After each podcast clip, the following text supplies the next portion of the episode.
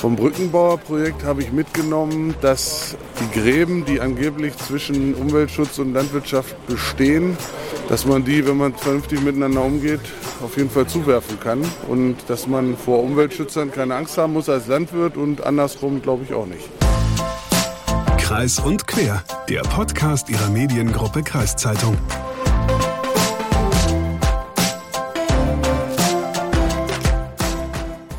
Du Luca, ähm, wenn du Lebensmittel einkaufen gehst, achtest du dann eigentlich darauf, ob die auch aus äh, biologischem Anbau sind? Ja, schon. Also eigentlich fast immer sogar. Warum? Okay, ich stelle dir mal eine Frage.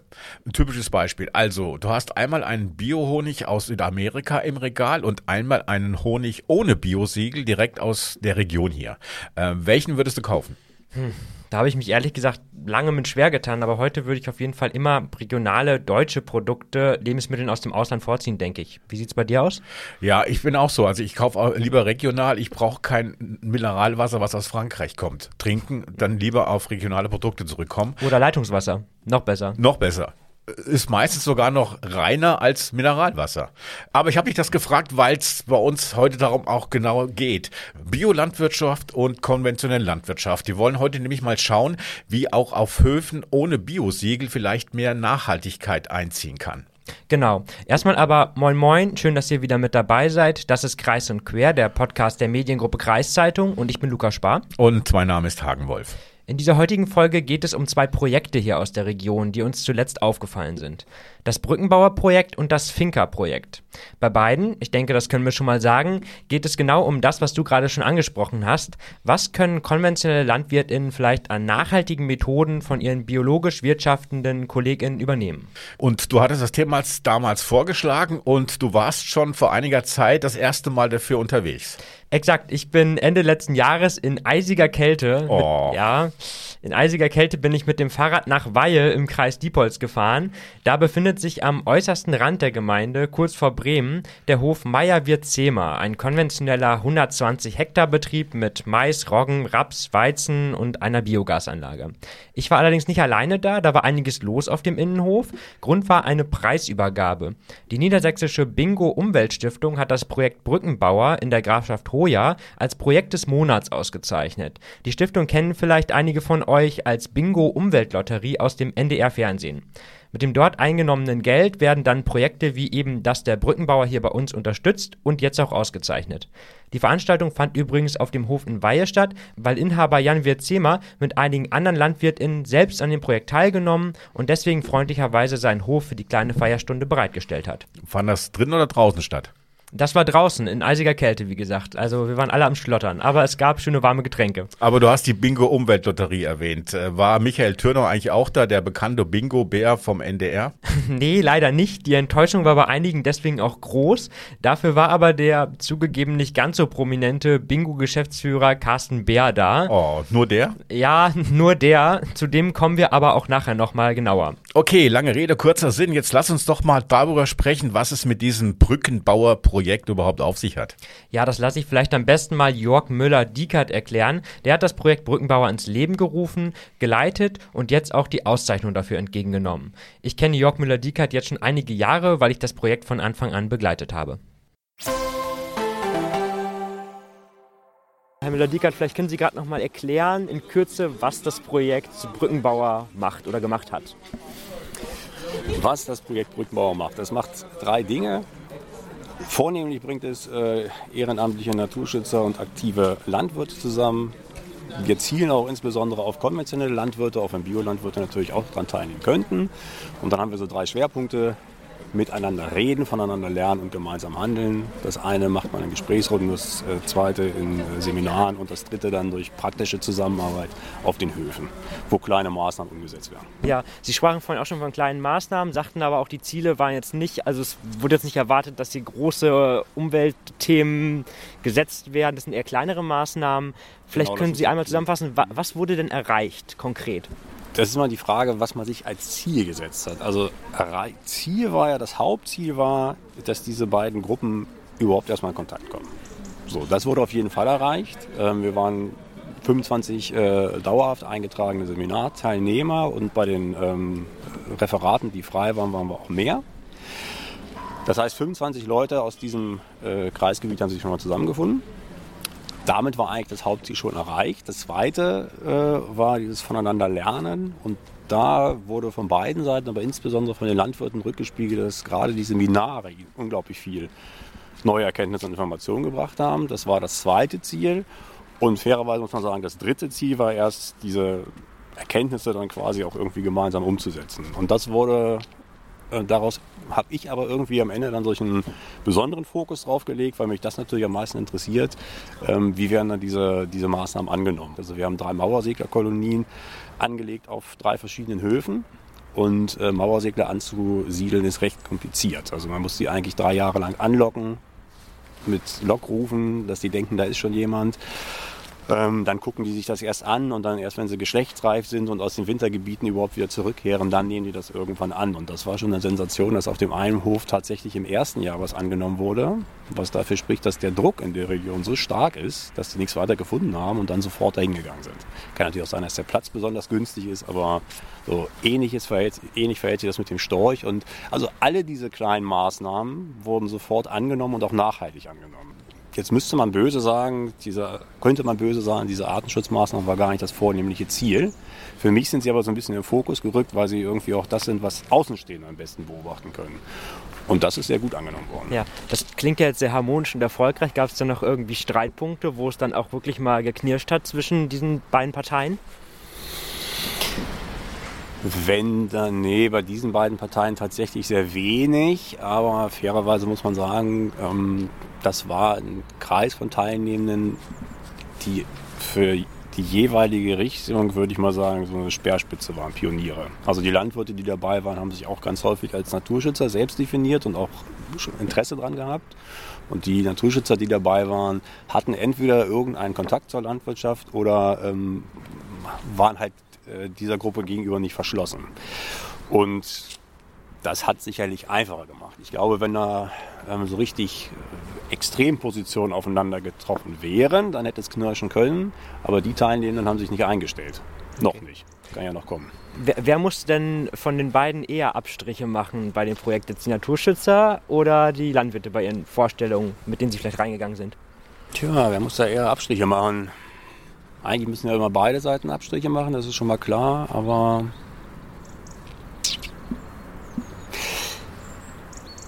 vielleicht müssen so die größeren Abstriche die Naturschützer machen. Deswegen, weil für uns ist es ja ein moralisches Anliegen. Wir haben ja keine wirtschaftlichen Interessen daran. So, das heißt, ähm, es ist ja immer schwierig, jemand, der von einer Sache leben muss, dem vorzuschreiben, äh, du musst es jetzt aber anders machen und wenn du dann nicht mehr leben kannst, hast du Pech gehabt. So.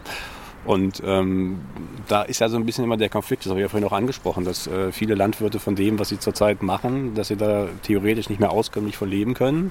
Und dann ist es natürlich schwierig zu sagen, so und jetzt machst du auch noch obendrauf dieses und jenes und dafür kriegst du aber nichts. Also ich weiß nicht, ob ich das als Abstriche machen würde. Ich glaube, wenn die, die Naturschützer müssen wahrscheinlich sich ein bisschen, in dem Fall irgendwie ein bisschen zurücknehmen. Aber ich glaube nur für den Moment. Wenn die Landwirte dann darauf anspringen und darauf eingehen, dann können die Naturschützer auch ihren, äh, ihren Lohn ernten, sage ich mal. Weil wenn ich mir das jetzt so angucke, also woran habe ich Interesse? Ich habe schon Interesse, dass es eine heimische Landwirtschaft gibt, dass die gut produziert, gute Lebensmittel unter guten Bedingungen äh, für Tiere, für Menschen und aber auch für die Erzeuger und natürlich für den Artenschutz. So. Und wenn ich am Ende sehe, dass, dass es solche Höfe gibt, wo sich dann wieder mehrere Schwalbenpaare zum Beispiel einfinden, dann habe ich ja auch meinen Benefit, weil es ist ja jetzt nicht so, dass ich mir so viele persönliche Sorgen um den einzelnen Landwirt mache. Das wäre jetzt auch ein bisschen übertrieben. Der muss natürlich wirtschaftlich durchkommen, da kann ich mir auch nicht großartig helfen. So, und wenn ich dann aber sehe, dass äh, über Höfen auf einmal wieder, was weiß ich, Schwärme von Schwalben unterwegs sind, dann habe ich ja meinen Benefit. So, und wenn mir geht es halt darum, dass diese, oder beziehungsweise es ist natürlich vornehmlich, dass diese Höfe überhaupt durchhalten. Also ja, wahrscheinlich müssen die Naturschützer Abstriche machen, weil was wäre unsere was wäre die Konsequenz? Wenn diese Landwirte nicht durchhalten, dann werden die Flächen entweder versiegelt und bebaut, haben wir nichts gewonnen, oder irgendwelche Großagrarkonzerne kaufen das und mit denen kann man wahrscheinlich noch weniger verhandeln. Ja, Sie hatten auch gerade festgestellt, dass hier bei der Über Preisübergabe, sage ich mal, oder bei der Auszeichnung mehr Landwirte da sind als äh, Umweltschützer. Das fanden Sie jetzt gar nicht so verkehrt, habe ich jetzt so interpretiert, oder nicht, sage ich mal, nicht schlimm. Ich fand es nach dem Projektverlauf irgendwie nicht überraschend. Okay, warum? Weil ich das Gefühl hatte, man hat dann die Landwirte mehr gekriegt. Also da, das weiß ich nicht, wie ich das beschreiben soll. Also das ist sicherlich auch ein Erfolg der Naturschutzseite. Dass da einfach Begeisterung geweckt wurde und die wurde dann auch mitgenommen. Aber würden Sie dann sagen, dass vielleicht die Ziele des Projekts an der Stelle, die Umweltziele, ein bisschen aus dem Blick verloren wurden? Oder ist es so, dass die Landwirte, weil es deutet, es deutet darauf hin, die Naturschützer haben sich eher ein bisschen zurückgezogen, die Landwirte sind da geblieben. Das sieht ja eher so aus, als wären die Landwirte, sage ich mal, ein bisschen in, ihren, äh, in ihrer Meinung vielleicht bestätigt worden, die Naturschützer eher ein bisschen abgeschreckt worden? Das glaube ich nicht. Ähm, man muss fairerweise auch sagen, was dem Projekt irgendwie innewohnt, dass natürlich auch die Landwirte, wenn man es jetzt mal rein praktisch nehmen will, ich sage jetzt mal ganz materiell, mehr davon haben. Weil auf ihren Höfen werden die Maßnahmen umgesetzt. So. Ähm, man hätte es natürlich auch andersrum machen können, aber dazu, ähm, das hat sich leider nicht ergeben. Natürlich hätten auch die Naturschützer vorschlagen können, wir haben hier ein schöne, äh, schönes Gebiet, wir machen hier mit euch auf unserem Gebiet eine Streuobstwiese. Hätten sie auch vorschlagen können. So, vielleicht wäre es dann anders gewesen. Aber der Fokus ähm, war natürlich schon auf den Hofstellen und drumherum was zu machen. Und das war halt die Grundidee, weil ich sage mal so, äh, die Naturschützer hatten eigentlich dadurch so ein bisschen schon gewonnen, dass das Projekt zustande kam. Okay, auch ähm, wenn die Naturschützer und Naturschützerinnen am Ende etwas kürzer gedreht sind, ich finde es ein sehr interessantes Projekt. Ja, absolut. Ich finde die Idee auch super, auch wenn ich anfangs zugegebenerweise ein bisschen skeptisch war, ob das wirklich so aufgeht. Aber man sieht ja, am Ende wurden echt einige der Maßnahmen umgesetzt. Luca, du hast ja jetzt vorhin erzählt, dass du bei eisiger Kälte im Rad unterwegs warst. Ich kann mir gar nicht vorstellen, dass es der einzige Grund war, dass du nur einen Gesprächspartner auf dem Hof getroffen hast, wenn du dir schon die Mühe gemacht hast, mit dem Fahrrad in eisiger Kälte nach Weihe zu fahren. Nee, tatsächlich, ich habe mit mehreren Leuten noch gesprochen, wobei ich auch sagen muss, ich fahre eigentlich ganz gerne Fahrrad. Nur an dem Tag war es dann tatsächlich schon, schon, wo ich zwischendurch gedacht habe, na, vielleicht hätte ich auch irgendwie doch mit dem Auto fahren sollen. Ich habe aber auf jeden Fall, nachdem die Auszeichnung denn da übergeben worden ist und wir schon alle ordentlich durchgefroren waren, bevor es losging zum Rundgang über den Hof, nochmal kurz mit dem Bingo-Geschäftsführer Carsten Bär gesprochen, den wir vorhin schon kurz erwähnt hatten. Ich wollte von ihm wissen, warum das Brückenbauerprojekt genau ausgezeichnet wurde und ob das auch passiert wäre, wenn es gescheitert wäre. Herr Bär, vielleicht können Sie einmal zu Beginn erklären, für wen ähm, diese Bingo-Mittel eigentlich gedacht sind. Welche Projekte werden da unterstützt? Die Niedersächsische Bingo Umweltstiftung ist, eine, ist die Umweltstiftung des Landes Niedersachsen. Wir fördern praktischen Naturschutz, wir fördern Umweltbildung, wir fördern aber auch Projekte im Rahmen der Entwicklungszusammenarbeit und der Denkmalpflege. Und dafür stehen im Jahr roundabout 6 Millionen Euro zur Verfügung. Und im letzten Jahr konnten wir landesweit 650 Projekte fördern. Okay, was hat Sie jetzt beim Projekt Brückenbauer besonders überzeugt? Das Projekt Brückenbauer ist insofern ein ganz tolles Projekt, ähm, weil schon 2018 man angefangen hat und gesagt, wir müssen die Landnutzer, die Landwirte zusammenbringen mit den Naturschützern. Die müssen an einen Tisch, die müssen miteinander reden, die müssen voneinander lernen, gegenseitig die Probleme verstehen, um dann gemeinsam zu versuchen, etwas Praktisches für, die, äh, für den Erhalt der Artenvielfalt zu tun. Und äh, das hat hier wunderbar geklappt. Okay, wurde dieses Projekt jetzt ausgezeichnet, weil es so erfolgreich war oder weil die Idee so gut war? Äh, Im Grunde beides. Also wir hätten es vielleicht nicht ausgezeichnet, wenn es nicht erfolgreich gewesen wäre. Das äh, muss ich schon zugeben. Ähm, aber letztendlich ist es natürlich die innovative Idee gewesen. Also schon äh, weit vor dem niedersächsischen Weg äh, zu sagen, so hier muss was passieren, hier müssen Landwirte und Naturschützer zusammenkommen. Äh, das war, hatten wir so noch nicht. Da sind natürlich noch viele, ich sag mal, Animositäten, Empfindlichkeiten zu überwinden. Aber wir haben eben auch den, den, den positiven Erfolg, dass wenn man sich zusammensetzt, dann auch etwas Gutes entsteht und man wirklich dann gemeinsam auch etwas äh, zusammen zustande bringt. Jetzt habe ich ganz zu Beginn des Projekts Herr Müller-Diekert gefragt, ob das Verhältnis zwischen Landwirten und Umweltschützern überhaupt noch zu retten ist. Die Frage würde ich Ihnen jetzt auch mal stellen, nachdem Sie sich ein bisschen vielleicht damit beschäftigt haben. Ähm, ja, also am Ende des Tages äh, kommt es immer auf die Personen an. Es gibt natürlich äh, Bereiche, Situation, wo man sich so ineinander verkeilt hat, dass es ausgesprochen schwierig ist. Aber ich äh, weiß, in ganz vielen Gegenden in Niedersachsen gibt es auch ein gutes Miteinander zwischen Naturschützern und, und Landwirten. Ähm, also von daher würde ich das so pauschal nicht sagen. Aber an einigen Stellen ist doch auch noch einiges an Aufklärungsarbeit äh, zu tun. Aber wir wollen eben positive Beispiele, äh, Beispiele schaffen und möchten eben, dass diese positiven Beispiele eben dann auch Schule machen. Ja, Sie hatten noch gerade den niedersächsischen Weg angesprochen. Da gibt es ja ein paar Parallelen. Was macht dieses Projekt hier vielleicht besser als der niedersächsische Weg? Naja, der niedersächsische Weg äh, kommt ja so ein bisschen von oben. Dies hier ist etwas, was von unten kommt. Also ich will jetzt nicht sagen eine Graswurzelbewegung, aber es ist etwas, was auf, auf lokaler Ebene äh, entstanden ist, hier in der Grafschaft Heuer. Soll jetzt im Grunde auf den Landkreis Diepholz äh, ausgeweitet werden. Ähm, und ähm, ja, es, es wächst eben von unten und ist, glaube ich, genau das gute, positive Beispiel, was der niederländische Weg braucht und wo andere Landesteile auch von lernen können. Ja, eine spannende Frage, das mit dem niedersächsischen Weg. Und um diesen niedersächsischen Weg, da ging es ja auch schon ein paar Mal hier bei uns im Podcast. Also im Groben gesagt, Zusammenarbeit niedersachsenweit zwischen Landwirten und Umweltverbänden, Naturschutzverbänden. Genau. Und es geht auf jeden Fall auch in eine ziemlich ähnliche Richtung. Übrigens auch in Zukunft. Die Brückenbauer wollen jetzt, wie wir ja gerade schon kurz gehört haben, in eine zweite Runde gehen und das Projekt auch im Landkreis Diepholz anbieten. Von der Bingo-Stiftung gibt es dann diesmal auch nochmal deutlich mehr Geld. Jörg Müller-Diekert erklärte mir, dass er schon einige Ideen hat, wie er das auch einsetzen möchte. Unter anderem soll einfach das Dankeschön für die TeilnehmerInnen am Ende des Projekts üppiger ausfallen. Dankeschön. Vielleicht gibt es irgendwann mal eine riesige Streuobstwiese für jeden. Ja, das wäre doch eine schöne Idee. Wir können das einfach mal hier so im Raum stehen lassen. Vielleicht äh, wird es ja tatsächlich so umgesetzt. Aber jetzt kommen wir erstmal noch zu einem zweiten Projekt, mit dem wir uns heute beschäftigen möchten, dem Finca-Projekt. Das gibt es nicht nur hier in der Region, sondern in ganz Niedersachsen. Und du, Hagen, hast dich damit mal ein bisschen genauer beschäftigt. Erzähl doch mal, was es damit auf sich hat. Tja, am besten erzählt das äh, Len Welenka. Len Welenka ist nämlich Projektcoach für dieses Finca-Projekt und ich habe mit ihm telefoniert und ähm, er sollte einfach dieses Projekt mal vorstellen. Äh, was genau bedeutet dieses Finca-Projekt denn? Finca, der Name äh, setzt sich zusammen aus einzelnen Buchstaben aus dem Langtitel des Projektes, nämlich der lautet Förderung der Biodiversität von Insekten im Ackerbau durch den Verzicht auf chemisch-synthetische Insektizide und Herbizide. Einfacher eben, äh, ja, Finca. Ja, es ist so, wir wollen mit dem Projekt Finca konventionelle und Ökolandwirte zusammenbringen um Lösungsstrategien zu entwickeln, wie durch den Verzicht von Pflanzenschutzmitteln die Ackerbegleitflora und Insekten profitieren können. Das Projekt soll neben Erkenntnissen zum ökologischen Mehrwert einerseits auch die ökonomische Seite einbeziehen und herausfinden, welche Förderung für konventionelle Landwirte nötig wäre, um ähm, den Verzicht auf Pflanzenschutzmittel attraktiv zu gestalten. Und dazu arbeiten eben Ökolandwirte und konventionelle Landwirte zusammen.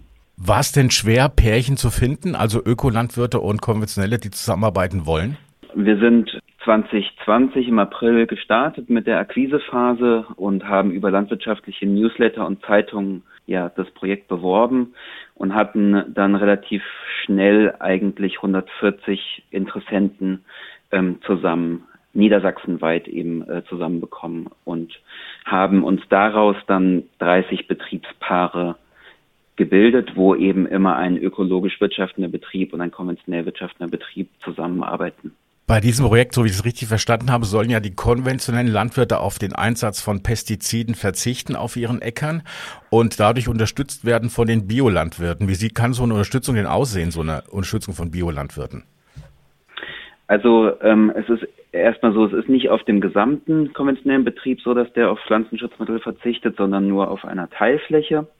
Ähm, die ist ein bis drei Hektar groß und auf dieser Fläche ähm, werden eben die äh, ja nicht alle Pflanzenschutzmittel eingesetzt. Ähm, es entspricht jetzt nicht direkt einer Umstellung auf Ökolandbau, sondern der, der konventionelle Landwirt darf auf dieser Fläche noch ähm, normal Düngen und Fungizide und Wachstumsregulatoren einsetzen. die Zusammenarbeit, die sieht dann so aus, dass der Biobetrieb, der ja, die ja seit äh, ja, langer Zeit mit mechanischen Mitteln das Beikraut äh, in Schach halten, der ähm, übernimmt auf dieser Fläche in Zusammenarbeit mit dem konventionell wirtschaftenden Betrieb ähm, die mechanische Beikrautregulierung. Also hier wird ähm, Hacke und Striegel eingesetzt und er bringt eben das Know-how äh, ja in das Projekt ein, da ähm, er natürlich, da diese, diese Ökolandwirte mindestens mehrjährige Erfahrung im Bereich der mechanischen Bikeregulierung ähm, haben. Das ist jetzt aber auch nicht die einzel einzige Stellschraube. Wir treffen uns mehrmals im Jahr, äh, je nach Bedarf, auf den Betrieben mit den jeweiligen Ackerbauberatern. Also da kommt dann ähm, die Ökolandwirte, der konventionelle Landwirt und der Berater von Ökoseite und Berater von konventioneller Seite zu treffen zusammen und hier werden andere ja wichtige Aspekte diskutiert, wie ähm, zum Beispiel Fruchtfolge, die Sortenwahl, Saatzeitpunkt, äh, ja gerade auch bei der mh, mm, im Ökolandbau ein wichtiger äh, Aspekt. Düngezeitpunkt oder Zwischenfrucht ähm, ja, stehen hier im Vordergrund. Und hier ist eben dieser Austausch ähm, ja, zwischen den Landwirten wichtig und wird auch ähm, ja, sehr gut angenommen.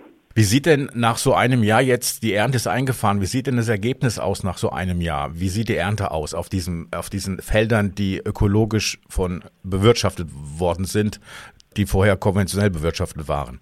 Es ist nicht so, dass die jetzt äh, ökologisch ähm, bewirtschaftet werden, sondern es entspricht nicht einer exakten Umstellung auf äh, Ökolandbau, sondern diese Düngung, die auf diesen Versuchsflächen äh, durchgeführt wird, äh, die ist noch normal konventionell möglich und äh, Fungizide und ähm, Wachstumsregulatoren sind ja hier noch erlaubt. Also es ist eine sogenannte Maßnahmenfläche, auf der auf bestimmte Pflanzenschutzmittel ähm, verzichtet wurden und werden.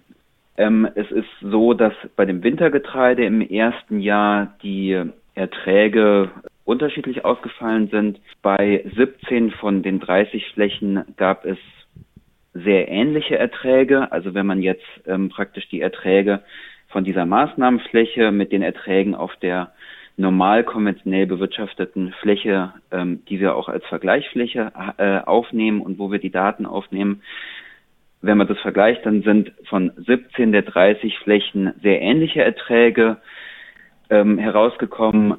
Bei fünf Betrieben gab es Ertrag, Ertrag, leichte Ertragseinbußen von, von minus fünf bis minus 15 Prozent.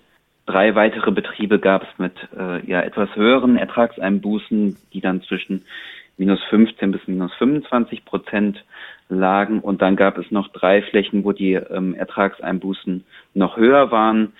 Ähm, hier gab es aber äh, bestimmte Gründe, ja, anbautechnische Maßnahmen, die dazu geführt haben, dass, dass die Erträge ja deutlich niedriger waren. Insgesamt ähm, sind wir aber gerade mit diesen 17 von 30 Flächen, wo die Erträge sehr ähnlich waren, ja, doch sehr zufrieden. Das, die Erträge ist ja eine Seite der Medaille. Auf der anderen Seite soll das Projekt ja auch die Insektenvielfalt fördern. Ähm, wie sieht's da aus? Kann man, hat man da schon, kann man da schon ähm, ähm, ja, äh, Rückschlüsse ziehen, ob das funktioniert? Also was die Insektenuntersuchungen angeht, da sind die Untersuchungen noch im Prozess, äh, die sind im Labor. Wichtig für die Insekten ist natürlich aber auch die Ackerbegleitflora. Hier zeigen erste Ergebnisse, dass gerade auf ertragsschwächeren Standorten sich leichter wertvolle Ackerbegleitpflanzen wieder ansiedeln können. Ähm, auf ertragsstarken Standorten ist der Bestand der Kulturpflanze häufig sehr dicht, wodurch die Ackerbegleitpflanzen ja sich ähm, schwerer tun. Hier ist es immer ja natürlich äh, interessant, der, der Landwirt möchte natürlich möglichst wenige Ackerbegleitpflanzen ähm, auf dem Acker haben. Aus ökologischer Sicht ist es aber natürlich wichtig, diese auch vor allem die Vielfalt von diesen Ackerbegleitpflanzen zu fördern, um auch positive Effekte auf die Insekten haben zu können. Das ist ein Bundesförderprogramm. Ähm, kriegen die Landwirte, die äh, jetzt äh, auf den Einsatz von Pestiziden verzichten, kriegen die dann auch einen Ausfall, wenn die Ernte geringer geworden ist? Ja, also das ähm, Projekt ist ähm, ja im Bundesprogramm biologischer Vielfalt ähm, gestartet und vor allem vom Bundes Ministerium für Umwelt, ähm, Naturschutz und nukleare Sicherheit gefördert. Die Landwirte, die kriegen eine Nutzungsentschädigung für diese Fläche, die eine Pauschale ist, sowie eine Aufwandsentschädigung im Rahmen des Projektes. Letztendlich soll das Projekt aber auch herausfinden, welche Förderungen nötig wären, um diesen Verzicht auf Pflanzenschutzmittel attraktiv zu gestalten. Okay, halten wir also fest, die überwiegende Anzahl der Betriebe konnte ihr Ernteniveau halten, rund zehn der konventionellen Betriebe haben aber leichte bis schwere Ernteeinbußen verkraften müssen und das Ergebnis der Insektenauswertung steht noch nicht fest. So kann man das kurz gefasst zusammenfassen. Okay, ich habe damals tatsächlich auch einen Artikel darüber geschrieben, als das Projekt losging. Da habe ich mich nämlich schon gefragt, was die LandwirtInnen jetzt reizt, bei dem Projekt eigentlich mitzumachen. Wenn man das jetzt mal negativ betrachtet, dann stehen da mögliche Ernteverluste und vermutlich eine Menge Papierkram Kram. Ich habe damals aber noch ein spannendes Argument von einigen LandwirtInnen gehört, warum sie da mitmachen. Viele sind dabei, weil sie davon ausgehen, dass durch die Gesetzgebung in Zukunft eh weniger gespritzt werden darf. Sie wollen sich jetzt schon darauf vorbereiten, mit weniger Chemie auszukommen und probieren sich in alternative Methoden. Außerdem will mir auch die ökonomische Sicht bei diesem Projekt testen. Das heißt also, inwieweit man ähm, Fördergelder oder Entschädigung bekommt, wenn die Ernte ausfällt. Ich habe mich dann aber auch immer gefragt, warum die LandwirtInnen nicht gleich komplett auf Bio umsteigen, um zumindest vielleicht an der einen oder anderen Stelle auch mehr Geld für ihre Ernte zu erhalten. Das habe ich dann auch übrigens einfach mal Jan Wirtzema gefragt, von dem wir vorhin schon beim Brückenbauerprojekt gesprochen hatten. Ihr erinnert euch, der Besitzer des konventionell wirtschaftenden Hofs in Kirchweihe. Da, wo Luca hingefahren ist, als es so kalt war. Genau, da, wo ich gezittert habe. Das Spannende nämlich hier, Jan Wirtzema nimmt sowohl am Brückenbauer als auch am Finca-Projekt teil. Offenbar waren wir nicht die Einzigen, die da die ein oder andere Parallele bei den Projekten erkannt haben. Ich habe Jan Wirtzema auf jeden Fall als erstes mal auf den Zahn gefühlt, wie viel Öko eigentlich in ihm steckt. Herr Witzema, sind Sie ein Umweltschützer? Ja, also ich bin konventioneller Landwirt, ich bin Jäger und ja, habe Verständnis für die Natur und freue mich auch, wenn es der nicht zu schlecht geht und sehe mich irgendwo auch als Umweltschützer. Okay, was haben Sie denn mitgenommen von dem Brückenbauerprojekt? Vom Brückenbauerprojekt habe ich mitgenommen, dass äh, die Gräben, die angeblich zwischen Umweltschutz und Landwirtschaft bestehen, dass man die, wenn man vernünftig miteinander umgeht, auf jeden Fall zuwerfen kann und dass man vor Umweltschützern keine Angst haben muss als Landwirt und andersrum glaube ich auch nicht. Das heißt, Sie glauben auch, dass die konventionelle Landwirtschaft mit dem Umweltschutz zu verbinden ist? Auf jeden Fall. Also das ist für mich, anders geht es auch gar nicht. Weil, wie gesagt, jeder, wenn wir irgendwie Biodiversitätsmaßnahmen durchführen wollen, kann der eine nicht ohne den anderen. Und äh, da müssen wir uns zusammenfinden und ich sehe da auch keine Schwierigkeiten, wenn beide Seiten offen sind für den anderen.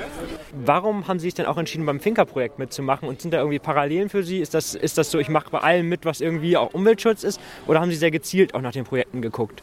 Nein, ich, das ist bei mir so, also ich habe beim dieses Brückenbauprojekt haben wir in der Zeitung gesehen und haben uns da quasi beworben oder angemeldet. Äh, das Finca-Projekt, da wurde ich gefragt von den Projektinitiatoren.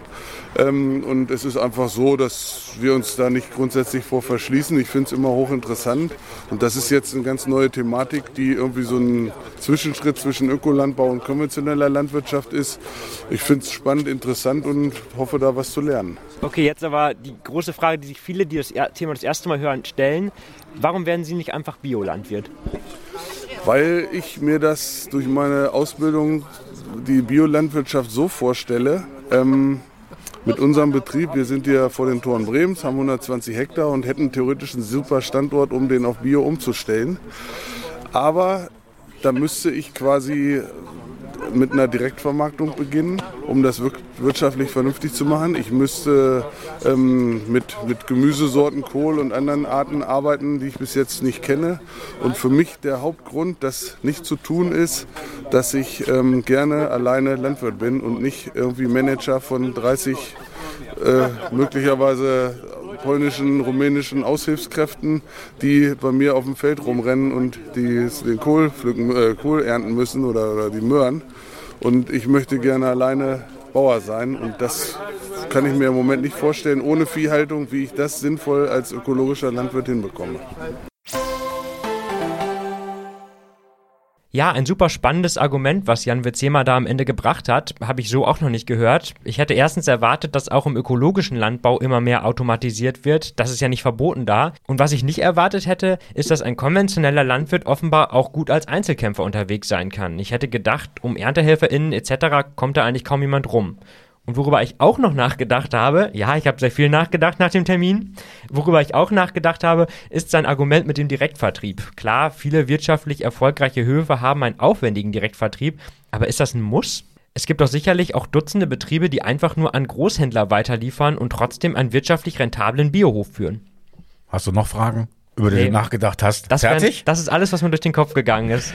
Aber was denkt ihr eigentlich dazu? Lasst uns doch mal einen Kommentar auf Facebook oder Instagram da oder schreibt uns eine Mail an podcast.kreiszeitung.de. Wir würden uns interessieren, was ihr darüber denkt. Genau, das Thema Bio und Nicht-Bio ist natürlich super kontrovers, das wissen wir. Aber wie diese zwei Projekte in der Folge jetzt gezeigt haben, gibt es auch viele Schnittpunkte und Gemeinsamkeiten, weil am Ende ist ja beides auch Landwirtschaft. Wir sind jetzt auf jeden Fall am Ende dieser Folge und hoffen, das hat euch ähm, wieder gefallen. Ihr würdet uns dann einen großen Gefallen tun, wenn ihr die Folge teilt, weiterleitet und auf Spotify, Apple Podcasts oder YouTube bewertet. Genau, und bevor wir uns jetzt verabschieden, noch ein kurzer Blick auf nächste Woche. Eigentlich könnte man jetzt sagen, es ist ein Thema, das Hagen aus seiner Heimat Hameln mitgebracht hat, aber es gibt da eine doch recht starke Verbindung zur Region hier. Ja, genau. Die Verbindung ist nämlich der Fluss Weser. Die Weser fließt nicht nur durch Hameln, sondern auch durch die Region der Mediengruppe Kreiszeitung. Und äh, es gibt ein großes Kalibergwerk in, in Hessen, äh, K&S, Kali Kali und Salz und die produzieren eine riesige Menge Salzlauge als Abfallprodukt. Und diese Salzlauge, die wird völlig rechtens in die Werre eingeleitet und damit dann später in die Weser. Und von dort aus fließt diese Plörre in Richtung Nordsee.